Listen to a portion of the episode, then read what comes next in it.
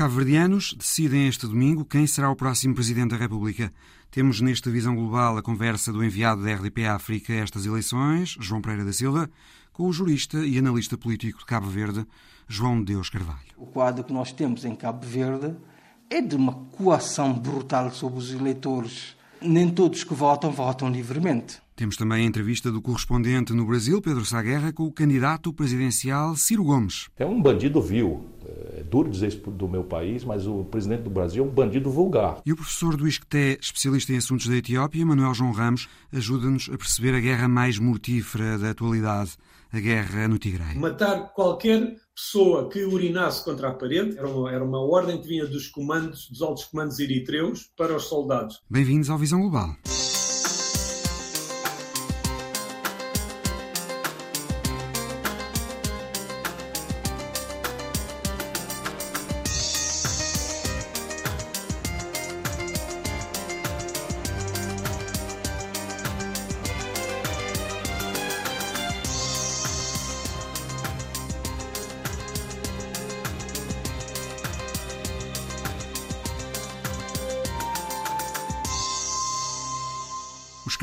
Estão hoje a escolher o próximo Presidente da República. São sete candidatos, mas há dois principais, dois antigos primeiros-ministros, José Maria Neves e Carlos Veiga. O enviado da RDP África a Cabo Verde para estas eleições, João Pereira da Silva, ouviu João Deus Carvalho, que nos fala de um processo de aprendizagem da democracia no país, que faz com que se viva em Cabo Verde ainda uma situação de alguma imaturidade democrática, com coação sobre os eleitores. Cabo Verde é um país onde nem toda a gente vota livremente. É o que diz João Deus Carvalho nesta entrevista ao enviado da RDP África, João Pereira da Silva. Dr. João Deus Carvalho, jurista, uh, também analista político. Que Cabo Verde é este, este ano de 2021? É, eu acho que é um Cabo Verde que procura reencontrar-se.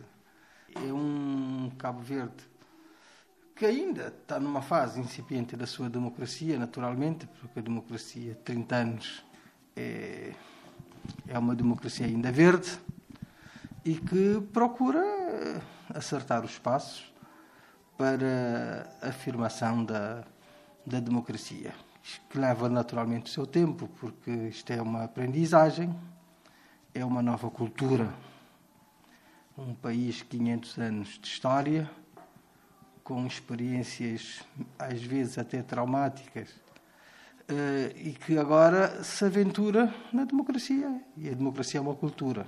Uma cultura leva tempo uh, a sedimentar. Doutor, mas uh, pode ser um, é um caminho, é uma aprendizagem, estamos de acordo, mas a verdade é que Cabo Verde é já olhado e visto como um, um, um caso de sucesso, particularmente, e no caso concreto, na realização de processos eleitorais. É, efetivamente é, porque um país que sai de, de um longo período colonial, 15 anos de partido único, e que se aventura numa democracia de tipo liberal, a experiência de Cabo Verde é uma experiência boa. Agora, não há bela senso não. Não se pense que tudo isto é maravilha, que tudo isto é, é perfeito. Não. Todo processo, todos, todos os processos têm crises, têm fases boas, menos boas, e é nisto que nós estamos, numa tentativa muito séria, numa luta muito séria para tentar afinar uh, o nosso Estado de Direito, a nossa democracia, porque nós sabemos que a democracia é, é o menos pior dos sistemas, não é o melhor deles todos. Isto, isto não é só para dizer, quer dizer, é preciso saber que democracia é, é conflito. É, é, disputa num quadro legal uh, e cada um tenta puxar a brasa à sua sardinha. E que aqueles que defendem um sistema cada vez melhor têm que lutar incessantemente para aperfeiçoar o sistema. Portanto, Cabo Verde hoje em dia não é a batalha pela democracia, mas é a batalha pelo aprofundamento da democracia. Oh, doutor, uh, não há democracias perfeitas, mas, por exemplo, uh, um, na hora de votar, quando há influência, de, de tentativa de influência de voto, que diz aqui, boca durna, como se diz aqui em Cabo Verde, uh, como é que se ultrapassa esta situação? Ou, é, ou será isto um sinal ainda da, da, da, da juventude da democracia? Isto tem a ver com a juventude da democracia e com uma cultura que se tem que instalar. Porque nós vivemos num mundo que parece que tudo é mercadoria, tudo tem um preço. Eh, e, infelizmente, eh, instalar uma democracia do tipo liberal, como o nosso, eh, num país pobre, onde as pessoas ainda têm grandes dependências em relação ao poder político, aos municípios, ao governo, etc., é, não é fácil. Não é por acaso que o Dr. Kofi Annan, quando secretário-geral das Nações Unidas, disse, na altura, que se quisermos implantar uma democracia autêntica no mundo, a primeira coisa que tínhamos que fazer era lutar contra as desigualdades porque num, num mundo tão desigual como nós temos, com tanta gente a viver dificuldades e a querer resolver o problema da sua vida, às vezes uh, o quadro que nós temos em Cabo Verde é de uma coação brutal sobre os eleitores. Uh, quer dizer, uh, então nem todos que votam votam livremente, porque não há liberdade total, como nós sabemos. A liberdade é sempre um compromisso entre várias variáveis, mas há um, há um limiar mínimo que deve ser preservado. E, infelizmente, ainda não chegamos lá. Porque, com tanta miséria, com tanto desemprego, a coação sobre o eleitor é muito grande. E isso enfraquece a democracia. Portanto, não há uma liberdade de voto, aquela que se exige numa democracia autêntica e plena. Um saco de cimento pode comprar um voto. Bom, é neste, é, este, é neste quadro, é neste quadro que nós podemos eh, olhar para os sete candidatos a estas eleições, ou se quisermos, aos dois mais cinco. Eh, na verdade, nós temos dois grandes candidatos, porque os outros cinco são outsiders. Deixe-me só interromper o seu raciocínio, peço desculpa. O que é que faz correr estes cinco candidatos solitários? é busca pelo reconhecimento. É, esse, Cinco minutos de glória. É, é, é aquilo que Hegel dissera há mais de uns séculos atrás. Quer dizer, toda luta no mundo é uma luta pelo reconhecimento. Eles sabem que não vão ganhar as eleições, mas querem fazer uma sementeira. Estão a pensar no futuro e até, se calhar, querem ser agradáveis a um dos dois principais contendores. Ora bem, então onde é que quer chegar? Os dois são José Maria Neves eh, e, e Carlos Veiga, ambos ex-primeiros-ministros, com uma longa história na, na vida político-partidária de Cabo Verde. Com certeza, esses são os dois principais candidatos.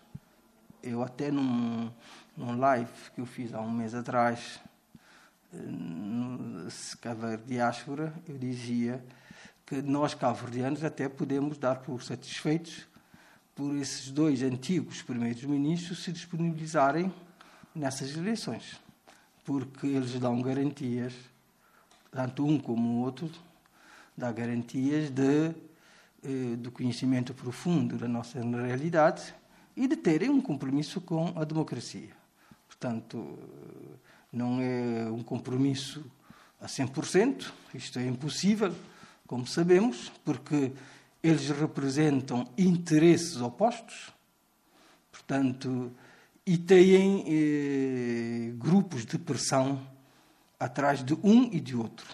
Quando eu digo grupos de pressão, grupos de pressão dentro e fora do país. Portanto, eles representam interesses bem localizados. Então. Doutor, que interesses são esses então? Ah, são vários, porque nós não pensamos que a democracia é tão ingênua como se pensa muitas vezes. Não, há grupos internacionais uh, que são filiações políticas conhecidas, como por exemplo Internacional Socialista, uh, Internacional Democrática do Centro, para além de outros grupos de pressão, como as próprias nacionarias. Portanto, também são, têm interesses que se alinham num numa direção ou noutra. Isto é normal em todo lado. Nós sabemos que é assim. Portanto, o mundo é um mundo de interesses. polarizado de interesses e, e, e, e, nessas alturas cada um tenta tirar o máximo de, da situação. Portanto, isto é normal. Doutor, no, neste caso concreto, por exemplo, Carlos Veiga, José Maria Neves, vamos situar uh, interesses geoestratégicos. A quem é que interessa mais quem? Uh, relativamente à costa ocidental da África, relativamente ao Atlântico, relativamente à Europa, relativamente ao, uh, à América? Olha, assim como coloca a questão, não vejo grande diferença entre um candidato e outro. Porquê? Porque, no essencial, nós sabemos quais são os interesses do nosso país. E este, nesta matéria de, geopolítica global, eh, tanto o, eh, o candidato José Maria Neves como o candidato Carlos Veiga representam o mesmo interesse. Eles sabem que Cabo Verde só tem chances no mundo com a visão que nós temos. Portanto, aquilo que vem espelhado na nossa Constituição sobre a política externa de um país pequeno, que é Cabo Verde, que tem que ser útil ao mundo e à democracia e aos direitos humanos, só pode estar num único lado. E tanto um candidato como o outro eh, respeitam isto e sabem que não podem fazer grandes derivações. Portanto, eh, em matéria de política externa, é uma matéria praticamente consensual em Cabo Verde. O nosso posicionamento no mundo não depende da eleição de A ou de B. Qualquer um representa esses interesses, porque esses interesses são vitais eh, para o país. Doutor, uma última questão. A crise económica está aí, financeira particularmente. O Covid agravou e de que maneira eh, a balança pública e as contas públicas. Como é que, adivinhando-se no próximo ano um apertado de cinto e, um, e, uma, e uma, crise e, um, e, uma situação económica mais difícil, como é que José Maria Neves ou Carlos Veiga poderão uh, lidar com essa situação? Qual, digamos, do seu ponto de vista, qual será aquele que melhor poderá ligar, uh, lidar com essa situação? Eu acho que qualquer um, pela experiência que tiveram como primeiros-ministros, um durante 10 anos, outros durante 15 anos, e eles são conhecedores da nossa realidade, eu acho que neste particular as diferenças entre um e outro não são grandes. Portanto, qualquer um sabe que eh, das fragilidades do país e qualquer um sabe que tem que no quadro da interdependência eh, dentro dos órgãos de soberania que têm que eh, ligar as pontas para eh, conseguir que Cabo Verde saia dessa situação pós-pandemia, portanto, indo buscar os financiamentos necessários para sairmos paulatinamente desta situação, que não é boa para o mundo e muito menos para um país frágil como Cabo Verde. De modo que tanto de Maria Neves como Carlos Veiga uh, sabem disso e tudo farão de certeza absoluta para ajudar o governo a sair portanto, desta situação que não é boa para um país como Cabo Verde, porque Cabo Verde, que tem praticamente hoje em dia uma monocultura do turismo, ficou muito prejudicado com esta situação pandémica. Felizmente, o, com a vacinação que se fez em Cabo Verde, uh, já é expressiva, uh, já, já ajuda e, e, agora nós até estamos fora da lista uh, negra, portanto, da Grã-Bretanha sobre esta matéria, o que vai abrir as portas ao turismo, porque já atingimos um nível de vacinação muito elevado, só comparável com os países grandes, os países desenvolvidos. Isso foi uma, uma boa estratégia do, do Estado de Cabo Verde, com a ajuda dos nossos parceiros internacionais. Eh, nós fugimos à Sina Geral de África, onde apenas 2% da população estão vacinados. Portanto, Cabo Verde já tem já caminha para os 80, 80 e tal por cento da sua população vacinada. Isto é muito bom e isto vai ajudar-nos uh, a sair dessa crise uh, com resultados positivos, porque eu acredito que com a retoma do turismo e com essa vacinação massiva da população, nós rapidamente eh, podemos transformar esta situação de crise numa nova oportunidade.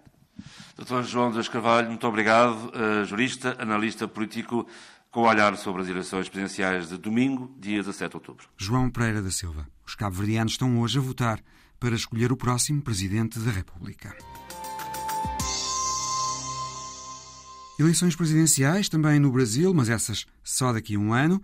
Mas, tal como em Cabo Verde, também no Brasil há dois candidatos principais, por esta altura com mais hipóteses de vitória. No caso, Jair Bolsonaro e Lula da Silva.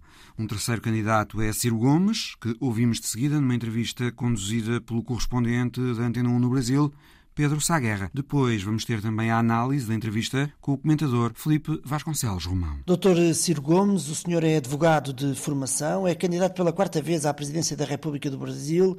Eu pergunto desde logo para onde é que caminha um país com 15 eh, a 18 milhões de desempregados, as desigualdades não param de aumentar e, claro, com uma inflação explosiva e, digamos mesmo, perigosa.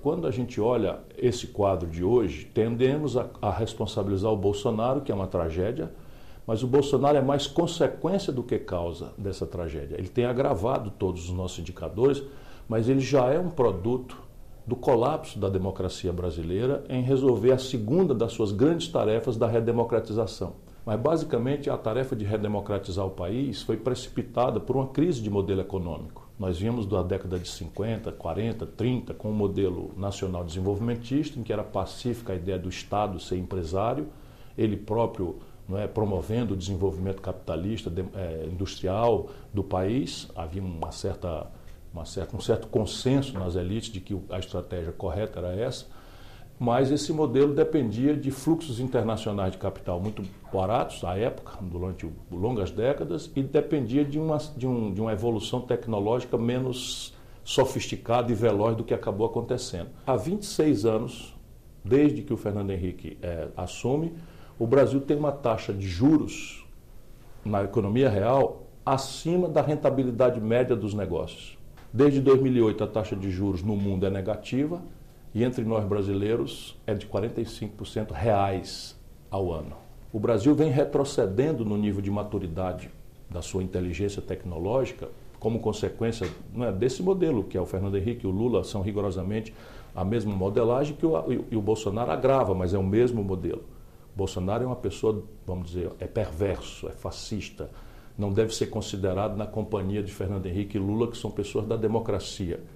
Mas isto dito, o modelo é rigorosamente o mesmo, tanto o modelo econômico quanto o modelo de governança política, que levou a corrupção ao centro do modelo de poder no Brasil e que explica a crise crônica. O senhor foi ministro uh, dos eh, governos de Itamar Franco e de Lula da Silva. É um testemunho de quem estava por dentro vendo acontecer. Claro. É? Eu fui adversário do Lula, disputei a eleição e nós temos no Brasil um sistema de dois turnos. No segundo turno, Sim. eu o apoiei porque é, como é a da lógica do segundo turno, você apoia o seu vizinho. Não significa que você pense igual. E eu, a grande questão do PSDB, que tava, com quem nós estávamos disputando, é que tinha desastrado o país. Uhum. E a grande questão para mim do Lula é que o Lula não tinha projeto para o país.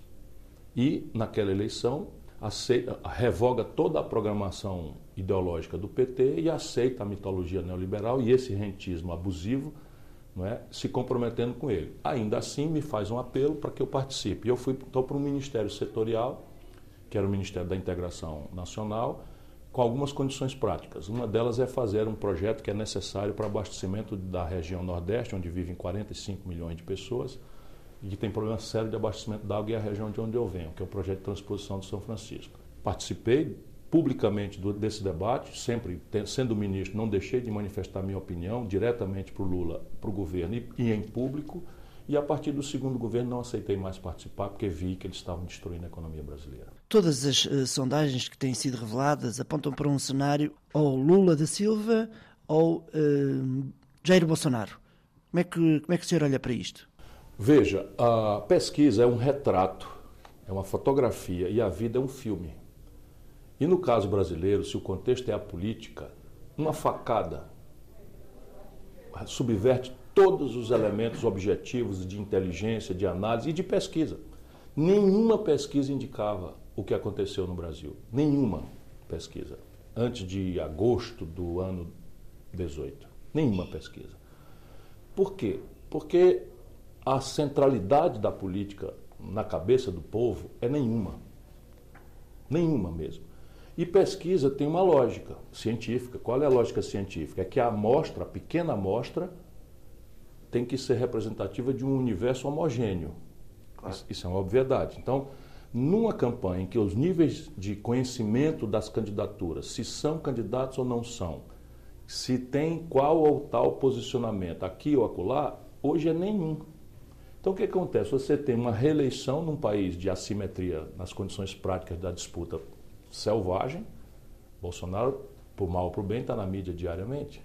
Uhum. Bolsonaro vai a Nova York e o mundo inteiro menciona o Bolsonaro. Todo mundo tem que pensar sobre o que fazer com o Bolsonaro, presidente da República. Isso é um elemento de cognição importante. E o Lula mandou no Brasil quatro mandatos, 16 anos. Não é? E foi preso, comoveu muita gente. Enfim, o que, que aconteceu no Brasil? O Bolsonaro está se desmoralizando de uma forma muito grave e acelerada, porque era em si uma mentira. Era organicamente, a persona política vendida para o povo era uma mentira, ele combater a corrupção sendo um corrupto desde sempre, corrompeu a família inteira, é um bandido vil. É duro dizer isso do meu país, mas o presidente do Brasil é um bandido vulgar. É, eu fui contemporâneo dele na, na, na Câmara dos Deputados, ele roubava o dinheiro da gasolina, roubava o dinheiro do auxílio emergencial, roubava o dinheiro do salário fantasma de funcionários que não, não trabalhavam e assinavam o recibo para ele botar o dinheiro no bolso. Está a falar das chamadas eh, rachadinhas? É, mas rachadinha é um nome que a nossa grande mídia faz e que na cabeça do povo parece uma coisa hum, leve. É peculato o nome disso. Claro. E era o orçamento de dinheiro público que ele tinha para administrar. E o regresso do ex-presidente Lula da Silva, e já agora também eh, toda esta polémica a envolver o Supremo Tribunal Federal brasileiro?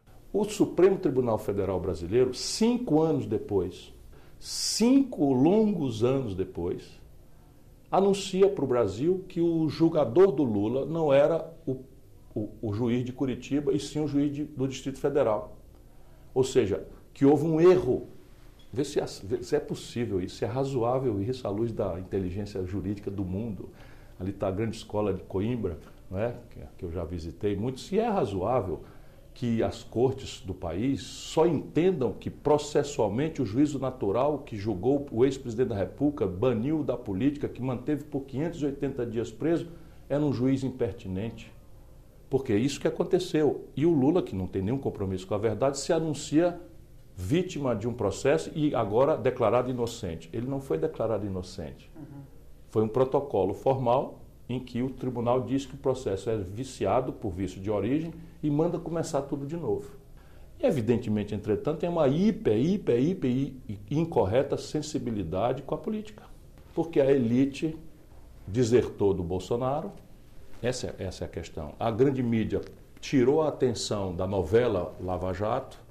O Sérgio Moro se provou, como eu já anunciei muitas vezes anos antes, que ele estava semeando nulidades que aquilo não era uma forma de proceder de um juiz. Eu fiz isso. Todos os anos, 2015, 2016, eu denunciava, está semeando nulidades. O, Sérgio Moro perdeu o distanciamento. O Sérgio Moro é um político. E é um político salafrário, porque condena um político e depois vai ser ministro do político que ganhou as eleições porque o outro não, não propôs.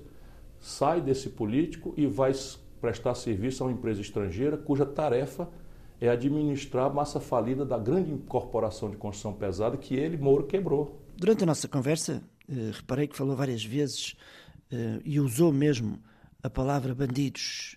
Eh, o Brasil é realmente um país de bandidos? Olha, eu conheço com muita dor, com muito sofrimento, qual é a imagem que o meu país hoje tem no mundo. Só peço que a comunidade internacional se lembre de Tom Jobim, da Bossa Nova, né, se lembre de Pelé, Garrincha, né, de, de 58, 62, 70, nós estamos passando por um mau bocado e que nos ajude a não deixar que uma nova ditadura se instale no Brasil. E há esse risco? Há esse risco, sem nenhuma dúvida. Há esse risco, sem nenhuma dúvida. O atual presidente é o chefe da baderna e o líder do caos social e econômico e gostará muito de acumular forças para interromper a democracia e implantar uma ditadura no Brasil. O que ele não tem conseguido é apoio para isso. O Brasil, e esta é a última questão que lhe coloco, está nesta altura cada vez mais isolado do resto do mundo? Nós somos por este e por muitos outros argumentos mais pragmáticos. Nós somos a moeda que mais se desvalorizou, nós estamos galgando o primeiro lugar na inflação e nós somos um país que não tem segurança jurídica. Nós estamos espancando o investimento estrangeiro. A Ford foi embora do Brasil depois de 54 anos aqui, a Sony foi embora depois de 43 anos aqui porque a nossa governança é uma governança de bandidos. Não duvide disso, digo isso com muita dor. Entrevista de Pedro Sá Guerra com o candidato presidencial Ciro Gomes. Boa tarde, Felipe Vasconcelos Romão. Boa tarde. Que opinião tem sobre o diagnóstico que Ciro Gomes faz da situação no Brasil? É um diagnóstico certeiro. Uh, Ciro Gomes tem habitualmente um discurso muito informado sobre questões relativas à economia, à sociedade brasileira, ao próprio sistema judicial brasileiro. Uh, é um, um, homem que tem tido muito tempo para se preparar uh, e, ao ser, estar aqui a tentar ser a charneira no Brasil, a terceira via no Brasil, não tem tido propriamente responsabilidades governativas. Aliás, atualmente, tendo, não tendo passado à segunda volta em 2018, não tem qualquer género de função uh, uh, para lá da, da, militância partidária e da sua candidatura, o, que lhe permite ter desenvolvido um diagnóstico que já se tinha notado na campanha eleitoral de 2018, muito acutilante, mas que denota uma grande informação sobre a realidade política no Brasil. Essa terceira via, além de Bolsonaro e Lula da Silva, é possível no Brasil? Esse é o grande problema. A radicalização no Brasil, neste momento, dificulta muito a tarefa de um terceiro candidato. Isto tem sido tentado, uh, quer por partidos mais institucionais e com alguma base ideológica, como é o caso do PSTB, do Partido da Social Democracia Brasileira, que governou uh, durante os mandatos de Fernando Henrique Cardoso, quer por parte de outros partidos mais pequenos, quer também pelo chamado Centrão, pelo denominado Centrão, aquela série de partidos,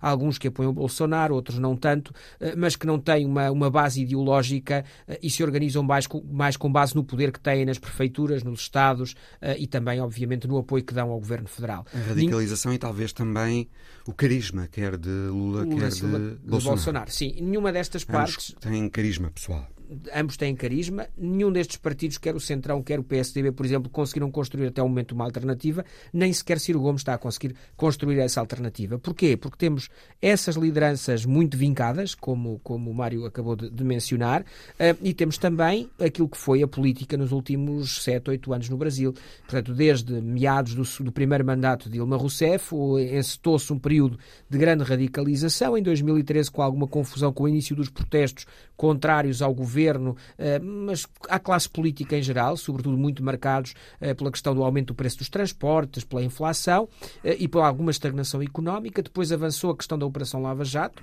que colocou a corrupção na agenda política brasileira a partir de 14, 15, destituição de Dilma Rousseff em 16. Portanto, é um período de grande radicalização que o Bolsonaro aproveitou e consegue chegar, justamente também com o episódio da facada que Ciro menciona na entrevista, uhum. em 2018 à presidência da República. Uma facada pode mudar tudo. Uma facada diz, é? que pode mudar o destino de uma campanha eleitoral. Ciro Gomes dá de si próprio uma imagem de moderação. Ciro Gomes eh, será mesmo sinónimo de moderação na política brasileira? Bem, uh, Ciro Gomes uh, projeta uma imagem de moderação e projeta, sobretudo, um mais do que uma imagem, um discurso de moderação. Uhum. Quando nós olhamos para o diagnóstico de Ciro Gomes, poderia ser o diagnóstico feito por um analista europeu, no sentido de, uma, de modelos mais estáveis da política em comparação com o modelo, com o modelo brasileiro, em modelos uh, mais, mais estáveis, mas também mais, mais aborrecidos, desculpe, desculpe a expressão.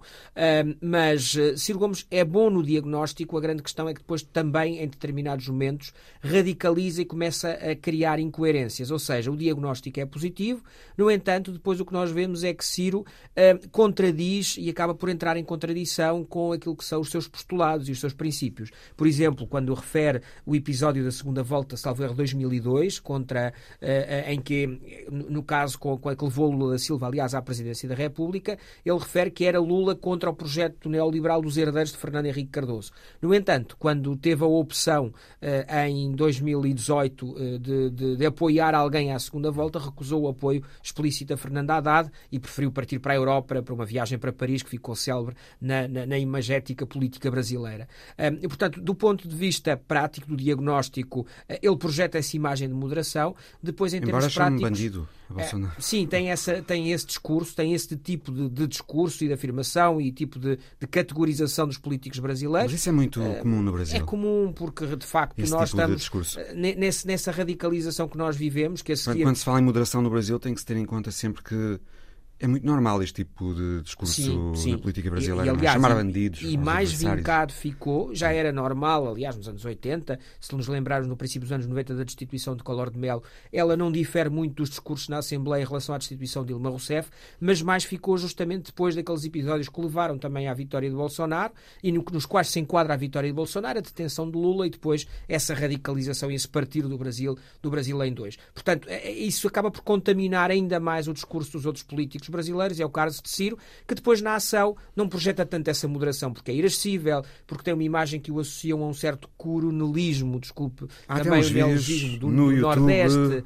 Eh, De Ciro Gomes a tratar muito mal os jornalistas. Há Os vídeos a tratá-lo, a tratar muito mal os jornalistas, há uma passagem por múltiplos partidos que vão da direita conservadora até hoje a uma social-democracia que poderíamos, que é o PDT, que é o partido que pertence formalmente do Brasil à Internacional Socialista, portanto um partido de centro-esquerda, eh, e, e tem, tem vindo a fazer esse percurso, mas no entanto na campanha de 2018 também teve um discurso mais de esquerda radical no sentido do seu diagnóstico sobre a economia, a requerer mais Estado, num discurso que até, que que até em determinados aspectos chega a ir à esquerda do que é a prática do PT nos governos.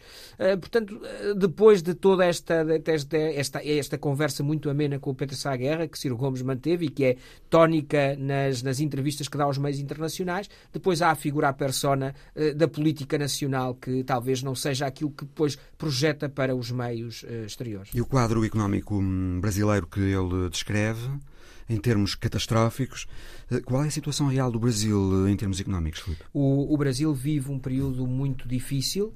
Ehm, fruto da- da- da- do contexto eh, que, já, que já se tinha vindo a assistir desde o mandato de Dilma Rousseff eh, e que acabou por ser fortemente eh, aprofundado com a, gestão da pandemia, com a, com a errática gestão da pandemia.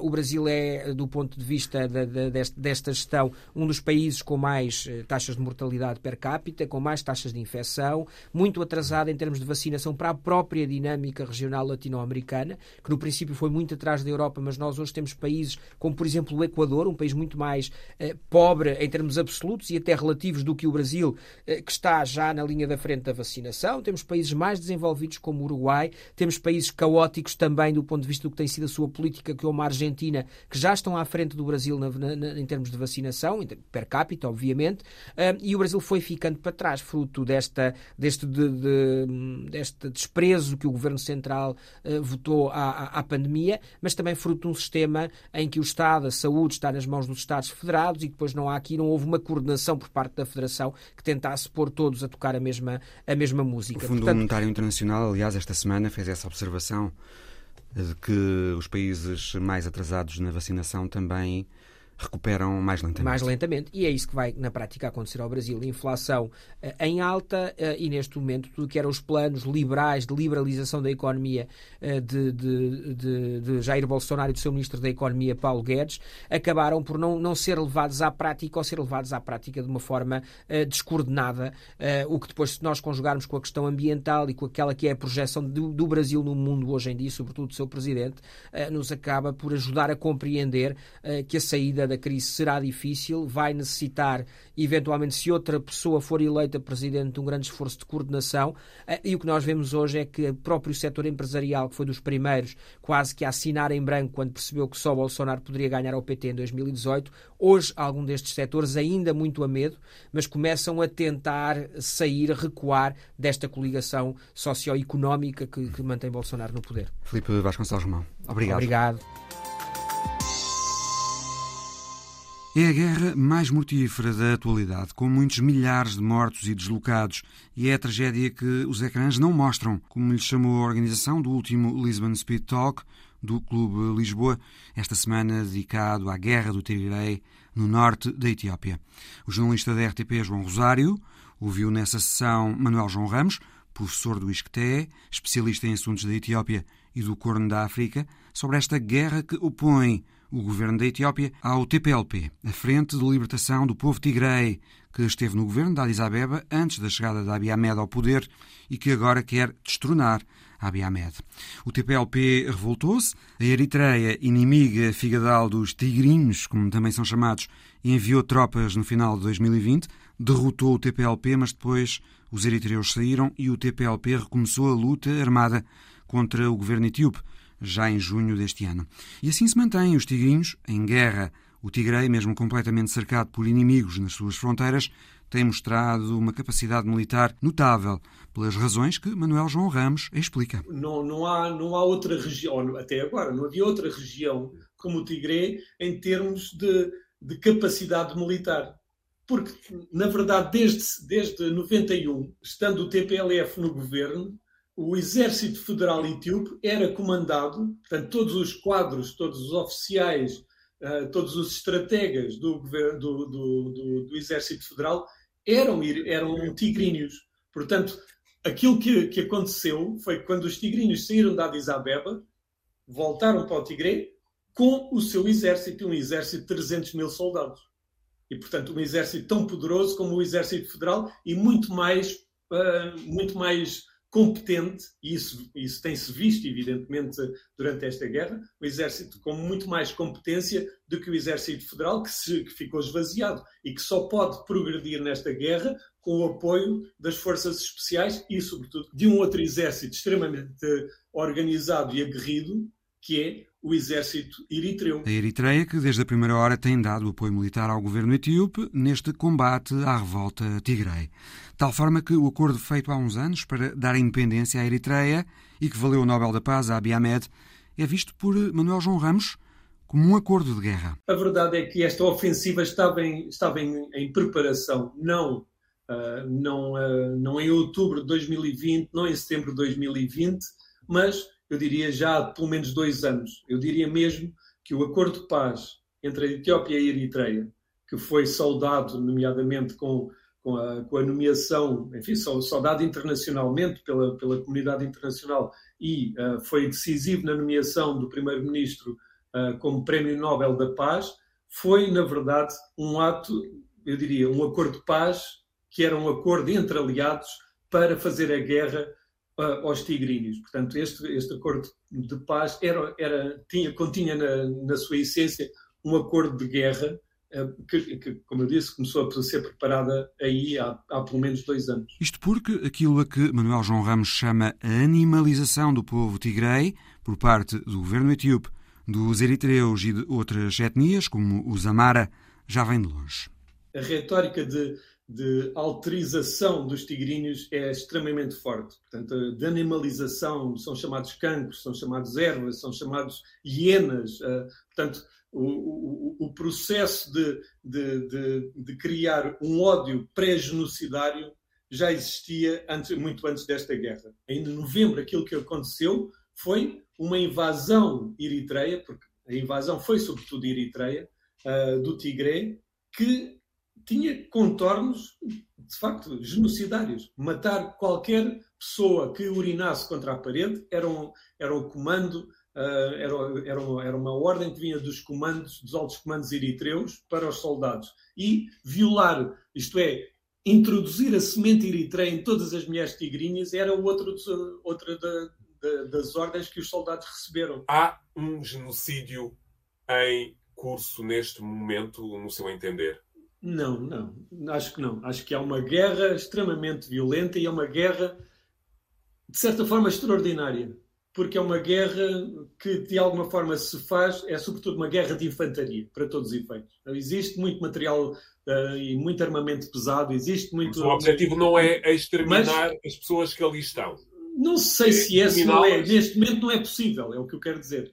Ou seja, neste momento quem está a, ofensiva está do lado tigrino, não está do lado uh, etíope. O, o, a, a contraofensiva etíope começou na semana passada e o Exército Federal não é capaz de avançar. Pelo contrário, tem sido, no meio da, da contraofensiva federal, têm sido os tigrinos a fazer contra-ofensivas na direção do sul, na, na, direção da Addis Abeba. Portanto, o, o exército tigrino está muito longe de ser vencido. E é uma guerra feita a pé, feita a pé em condições absolutamente extraordinariamente duras. São atravessar montanhas uh, gigantescas a pé, em, sob a chuva, sob o sol. Portanto, são exércitos que se movem como, como, como, como se moviam há 200, 300, 400 anos. Mas, por outro lado, com mísseis balísticos, com drones, com, com artilharia pesada. Portanto, é um misto extraordinário. E há quatro ou cinco dias, com esta novidade do lado tigrinho, com, com grande imaginação, uh, por exemplo, uma, toda uma coluna uh, de infantaria federal foi desbaratada uh, graças a, a, a, a, enxames de abelhas. As abelhas africanas são abelhas assassinas. Portanto, lançar enxames de abelhas contra uma, contra uma coluna do Exército Federal levou ao desbaratamento total dessa coluna. Portanto, há, há, é uma guerra cheia de recursos, é uma guerra cheia de mortes, e mortes eh, não há, enfim, não, não, há, não há ambulâncias, não há uma pessoa ferida e acaba por morrer no local, e, e, os, e as fotografias que eu, tenho, que eu tenho tido acesso são absolutamente horrendas. São pessoas mortas em campo de batalha, deixadas, deixadas mortas e ninguém as vai buscar. Os alertas internacionais para a gravíssima crise humanitária que se vive no Tigray têm sido constantes, mas Manuel João Ramos diz que a União Europeia, por exemplo, podia fazer mais. A, União Europeia anunciou um corredor humanitário, um corredor, enfim, uma ponta aérea humanitária para o Tigray. Só lá chegaram dois aviões. Só dois aviões chegaram a, a Mekele. Mas a verdade é que não houve obstáculos por parte do governo federal, portanto, o, clearance, a, a, verificação uh, dos bens foi feita uh, em seis dias. Portanto, não foi por causa do governo federal que, que, que, a ponte, não é por causa do governo federal que a ponte não existe, é porque a União Europeia não está disposta a, a alimentar os tigrinhos. É, é a conclusão a que eu chego. E as Nações Unidas também têm feito repetidos alertas para a situação humanitária no território. Inclusive, esta semana, António Guterres disse ao Conselho de Segurança que o governo etíope está a dificultar o acesso da ajuda humanitária.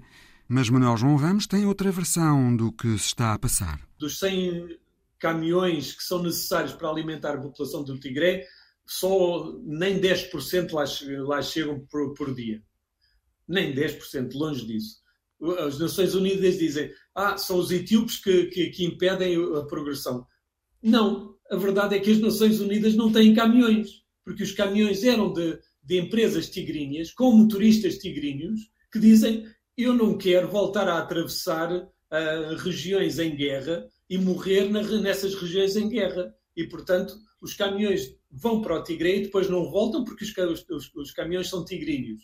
E, e, e as Nações Unidas que anunciam que existe fome no, no, no, no Tigre, que, que, que, se preocupam imenso com a fome no Tigre, não arranjam os caminhões para fazer o transporte do, dos alimentos para o, tigre, para o Tigre. Portanto, eu não sei até que ponto a, guerra, a fome está a ser usada pelo governo federal. É possível que esteja, que haja, que haja um isolamento e que haja e há fome. Agora, eu não sei se o governo federal é o principal responsável. Eu diria que a União Europeia e as Nações Unidas são responsáveis por esta situação. Manuel João Ramos garante que a ajuda humanitária está a seguir para o território. A ajuda, a ajuda humanitária está, de facto, a, fluir muito lentamente para, para o Tigre. E agora? Uh, e durante um tempo não funcionou. Agora funciona muito mal, portanto, e com vários checkpoints ao longo do caminho, porque, os, porque aquilo que os etíopes, o governo etíope teme é que a, a USAID e, a, e as Nações Unidas, portanto, que, que, o governo etíope vê, como, vê as Nações Unidas como um, como um fantoche dos Estados Unidos e vê a União Europeia, bem ou mal, como um fantoche dos Estados Unidos. E, uh, e, e, aquilo que o governo federal teme é que no meio, da, no meio do trigo uh, vá, vá armamento, por exemplo. E, portanto, fazem várias verificações. Mas, como eu disse, o problema do não fluir da ajuda humanitária está no facto das Nações Unidas não terem veículos de transporte. Houve inclusive esta semana um incidente entre o governo da Etiópia e as Nações Unidas, porque o governo de Addis Abeba expulsou sete oficiais das Nações Unidas com o argumento de que estariam a espalhar informação falsa sobre as necessidades de ajuda humanitária e também a apoiar a revolta tigrei. António Guterres exigiu provas que não foram dadas e envolveu-se mesmo numa raríssima guerra de palavras entre um secretário-geral da ONU e um país membro. Guterres justificou que foi para defender a honra das Nações Unidas. Ora, esta desconfiança do governo da Etiópia em relação à União Europeia, à ONU e até aos Estados Unidos ocorre numa altura em que a luta pelo controlo da estratégica região do Corno da África, junto do Mar Vermelho, por onde passa muito do tráfego marítimo mundial, está agitada. E essa luta reflete-se também nesta guerra do Tigray, da forma que Manuel João Ramos explica. Bom, de facto, esta guerra tem, tem, tem um potencial de, de destabilizar toda, toda a região do Corno da África. O Sudão do Norte está relativamente, eu diria, próximo do, do, do, do TPLF. O Egito tem particular interesse em que o TPLF continue a sua ofensiva uh, e, que, e que continue a destabilizar o governo, o governo enfim, a situação na Etiópia, porque quanto mais destabilizar, mais possibilidade há de eventualmente parar o enchimento da, da grande barragem do Nilo, uh, que é para o governo e, e para muitos uh, egípcios visto como, uma, como um ataque a uma fonte vital do país. Os países árabes têm, têm, uma, têm uma relação relativamente próxima com, com os países do Golfo, com Abiy Ahmed e com também Isaias Afawar, o presidente da Eritreia, ah, porque a Etiópia deve milhões à Arábia Saudita. E depois há, um, há um, aqui um elemento vital que é a Turquia. A Turquia está em óbvia expansão uh, geoestratégica e é o segundo maior, depois da China, é o segundo maior parceiro económico uh, da Etiópia. E está resolutamente do lado da Abiy Ahmed. Hoje informava a Reuters que, que os egípcios estão a tentar que os turcos suspendam a venda de drones, dos seus drones absolutamente, enfim, absolutamente eficazes, enfim, dos mais eficazes que existem no mundo, portanto, que suspenda a, venda de drones ao governo, ao governo etíope, porque hum, seja russos, seja turcos, seja iranianos, seja chineses, têm acordos uh, não só comerciais, mas também acordos militares uh, com, com, a Etiópia e têm estado a fornecer o governo federal uh, com, de armamento. Contra a vontade dos Estados Unidos, que costumavam ser o aliado tradicional da Etiópia na região. E há uma parasitação do conflito do Tigray, diz Manuel João Ramos. Mas é verdade que interesses comerciais multinacionais parasitam este conflito.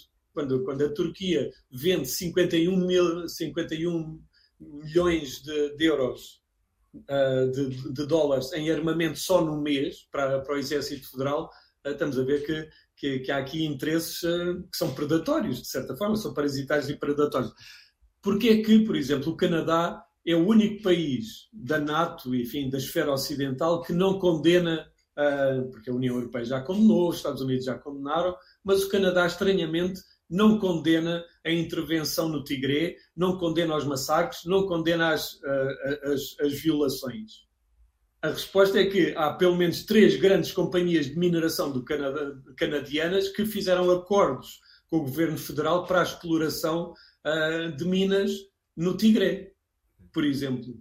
Portanto, existem de facto, como eu disse, se não por trás, existem de facto interesses comerciais de multinacionais a parasitar este, este, este conflito. Manuel João Ramos, professor do ISCTE, perito em assuntos da Etiópia e da região do Corno da África.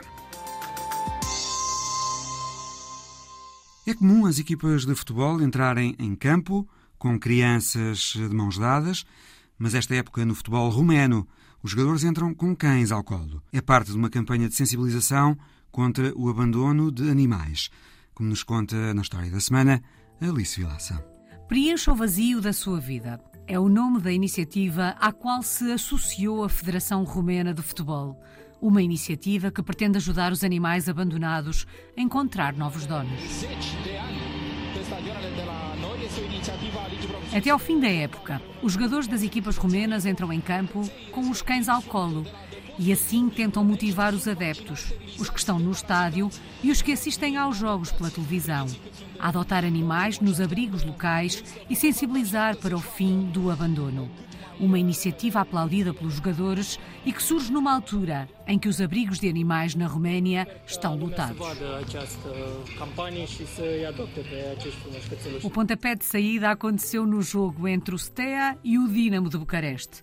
Os cães que acompanharam os jogadores eram do canil público de Branesti e entraram em campo com um lenço personalizado com o nome para o caso de algum adepto ou telespectador querer contactar a organização para o adotar. Em cada jogo entram em campo seis cães. E Anca Florea, voluntária na proteção dos animais, conta que todos os jogadores querem dar colo.